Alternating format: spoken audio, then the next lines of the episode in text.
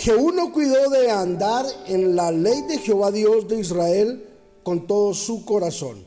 Segunda de Reyes, capítulo 10, versículo 31. Hoy hablaremos sobre amistades correctas.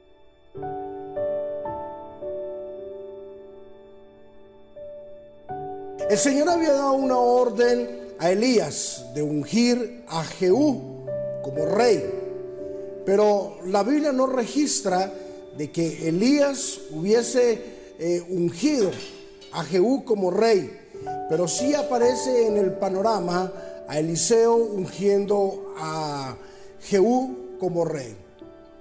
Lo más interesante es de que la tarea que Dios estaba colocando en la vida de Jehú era acabar con el rey Acab y con todo su imperio y con todas las cosas que él estaba haciendo ya que se había proliferado, ¿verdad? El culto a otros dioses, el culto a imágenes y a cosas que ellos mismos habían creado.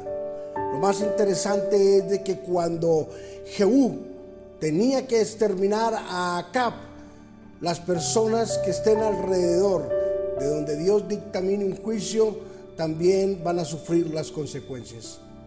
El rey de Judá estaba cerca del rey Acab, porque el rey de Judá había emparentado con la hija de Acab, habían tenido una relación y se habían llegado uno al otro. Cuando Dios trajo juicio sobre el rey Acab, también trajo juicio sobre Judá. Y fue interesante que cuando murió el rey de Israel, junto con la muerte del rey de Israel, también murió el rey de Judá. ¿Qué aprendemos en este día tan maravilloso?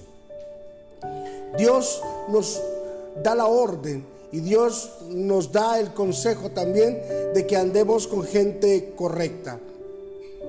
No erréis, las malas conversaciones corrompen vuestras buenas costumbres tanto andar con alguien incorrecto que terminamos siendo incorrectos. Hoy Dios a través de este devocional nos dice que debemos de mirar y escudriñar muy bien con quién estamos andando. Debemos de saber con quién, quién es nuestro confidente, con quién estamos gastando el tiempo para pasarlas juntos. Hoy quiero animarte para que ese amigo llamado Espíritu Santo para que esa compañía, esa dulce compañía llamada Espíritu Santo, sea tu amistad de noche y de día. Que puedas andar con Él, hablar con Él y contarle todas tus intimidades a este gran amigo. Hoy quiero animarte para que la amistad número uno en tu vida sea el Espíritu Santo de Dios.